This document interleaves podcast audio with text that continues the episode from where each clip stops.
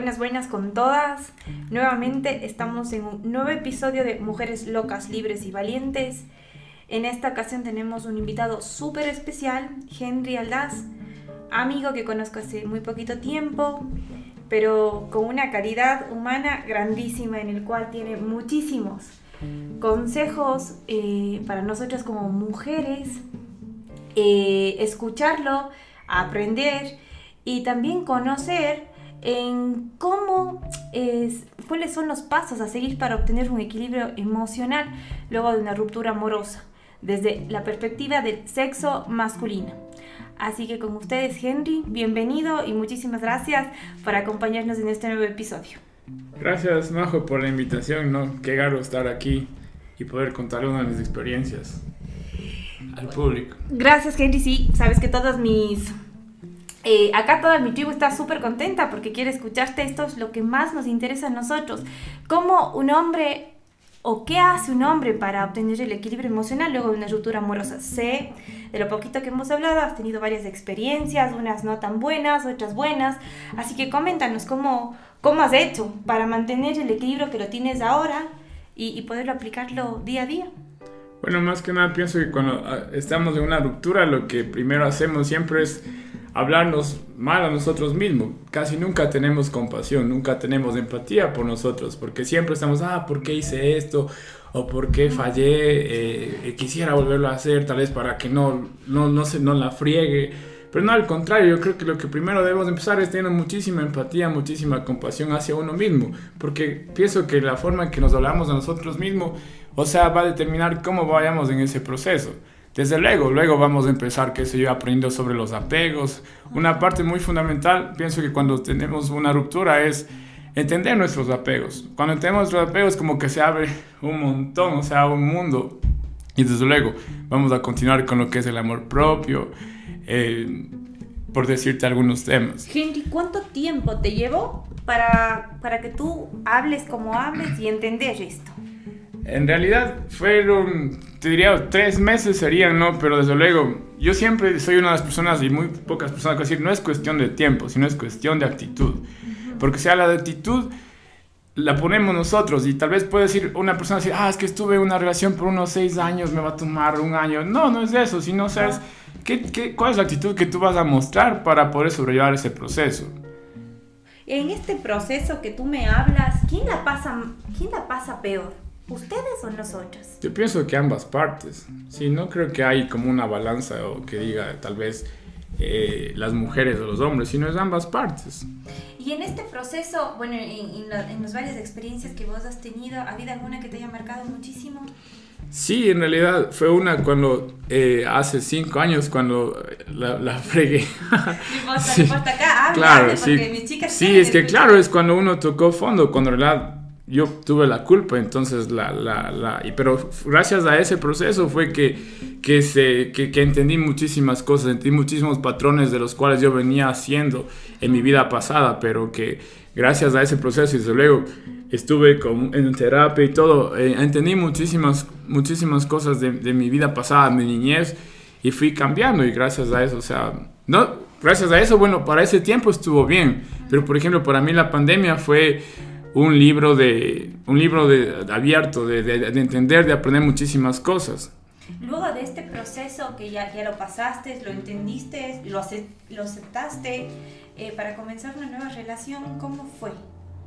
¿Fue eh, terminaste un capítulo con las otras personas, te sigues llevando con esas personas. Claro. Terminaste todo el tipo de relación. ¿Cómo, cómo lo llevaste? O sea, yo, yo siempre digo, o sea, las personas, eh, a, a, nuestros exes, o sea, eh, para mí son, uh, son amigos. Porque, o sea, uh, o sea, a muchas personas tal vez me van a decir, no, que no puede ser. Pienso que sí, porque en realidad, gracias a ellas, soy la persona que soy yo en este momento.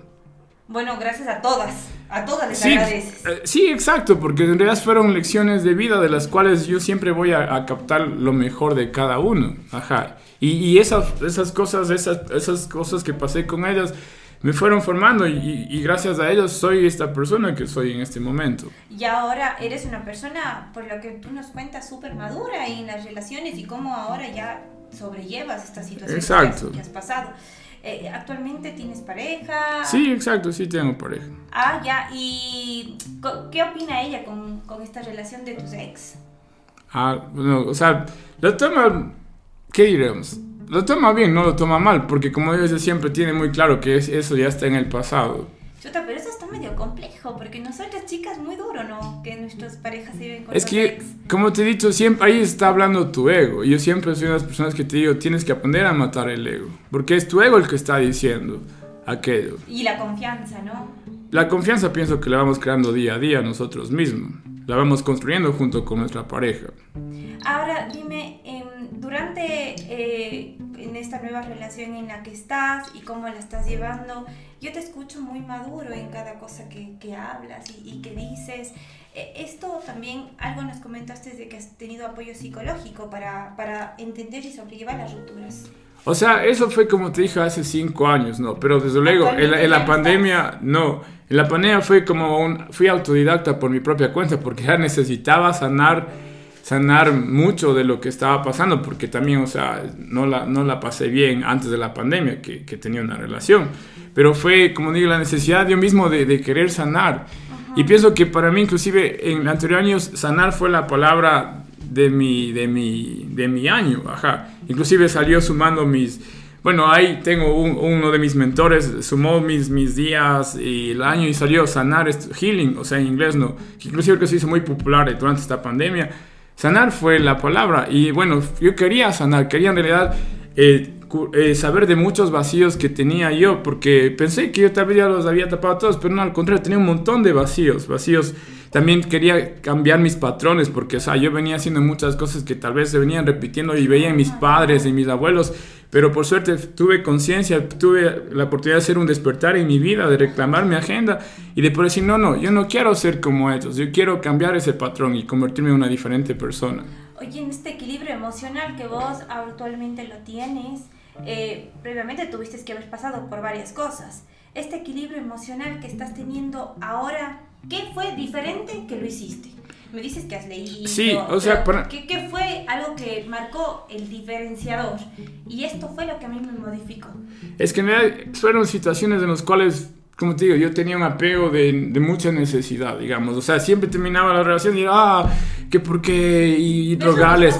Yo sé, pero no deberías eso, porque deberíamos tener un apego seguro, porque tu novio se enamoró de ti, de esa persona segura, de esa persona empoderada, de esa persona que se siente muy inteligente, muy guapa, con las cosas que tiene, con las cosas que posee, con las cosas que hace, con las cosas que brinda al mundo.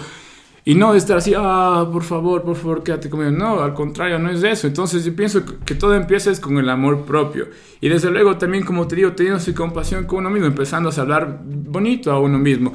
Y no ser duro, porque muchas veces cuando rompemos somos muy duros con nosotros mismos. Nos decimos, ah, ¿por qué hice esto?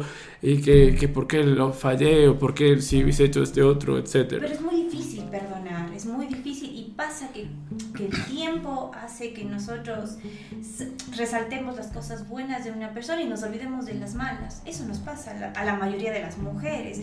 Veo que a los hombres no, no creo que les pasa eso. Es como que se terminó una relación y nada, seguimos con, con, la vida. No, no, en realidad no pienso que eso, porque pienso que es dependiendo de la persona, de cómo lo tome, de cómo lo lleve. Tú, tú lo hiciste así.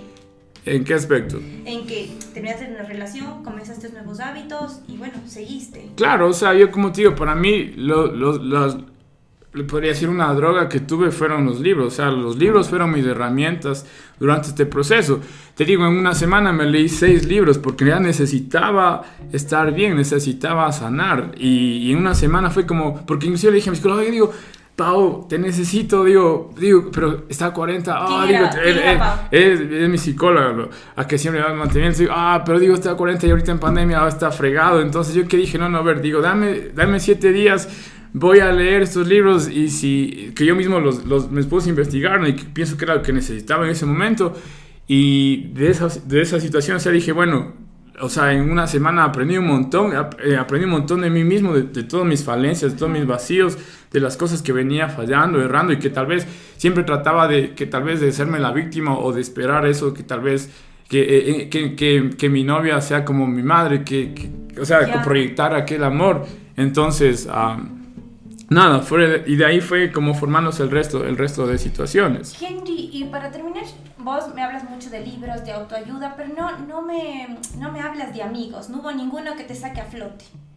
Sí, sí, claro, no, no, sí, sí, sí fue, claro, por ejemplo, Jorge... Eh, también eh, el Pepe, el Jaguar, eh, es un capo, porque él me vino a hacer, o sea, un día que hasta ahora me acuerdo fue justamente que me dijo, o sea, el amor es eh, unilateral o bilateral, o por ejemplo, hacía muchas, muchas cuestiones que yo jamás me hacía eso. Por ejemplo, el amor decía de dejarlo ir, de dejar volar, y yo decía, no, o sea, no. Pero, o sea, él me hacía entender que en realidad hay que dejar ir, o sea, hay que dejar que vuelen las personas, porque tal vez estemos en diferentes etapas de nuestras vidas. Porque, por ejemplo, qué sé yo, yo estoy en el mundo de los negocios, tal vez eh, mis exes estaban, tal vez ahorita recién eh, realizándose como másters o, o eh, un negocio, pero entonces a veces no entendemos eso y queremos tenerlos atados a nuestro, a nuestro proyecto de vida, pero tal vez no es así. Es muy maduro todo lo que nos dices, pero lamentablemente no siempre nos topamos con hombres con ese nivel y esa capacidad de afrontar situaciones duras.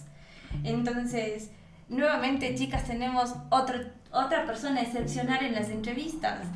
Qué bien. Muchas gracias, Qué bien que si nos encontráramos con gente como vos, tan maduros y con tanta conciencia, ¿no? De entender por qué pasan las cosas y aceptarlas de la mejor manera. Exacto. Muchísimas gracias, Henry. Qué lindo conversatorio, tan informal. Es un gusto tenerte acá. Y esperamos en los próximos episodios nuevamente que nos acompañes con temas tan interesantes y tan importantes y que vemos que abordes de una manera tan natural y natural las cosas. Sí, no, gracias a ti por la invitación. Nos faltó mucho tiempo. Pero... Nos faltó muchísimo tiempo, pero seguro habrá una nueva, una nueva oportunidad. Muchas gracias con todos. Gracias, Henry. Gracias a ti. Chao, chao. Gracias con todas. Les invito, por favor, a que me sigan en mis redes, en Spotify como Mujeres Locas, Libres y Valientes y en Instagram como majo-chasi. Mucho gusto con todos.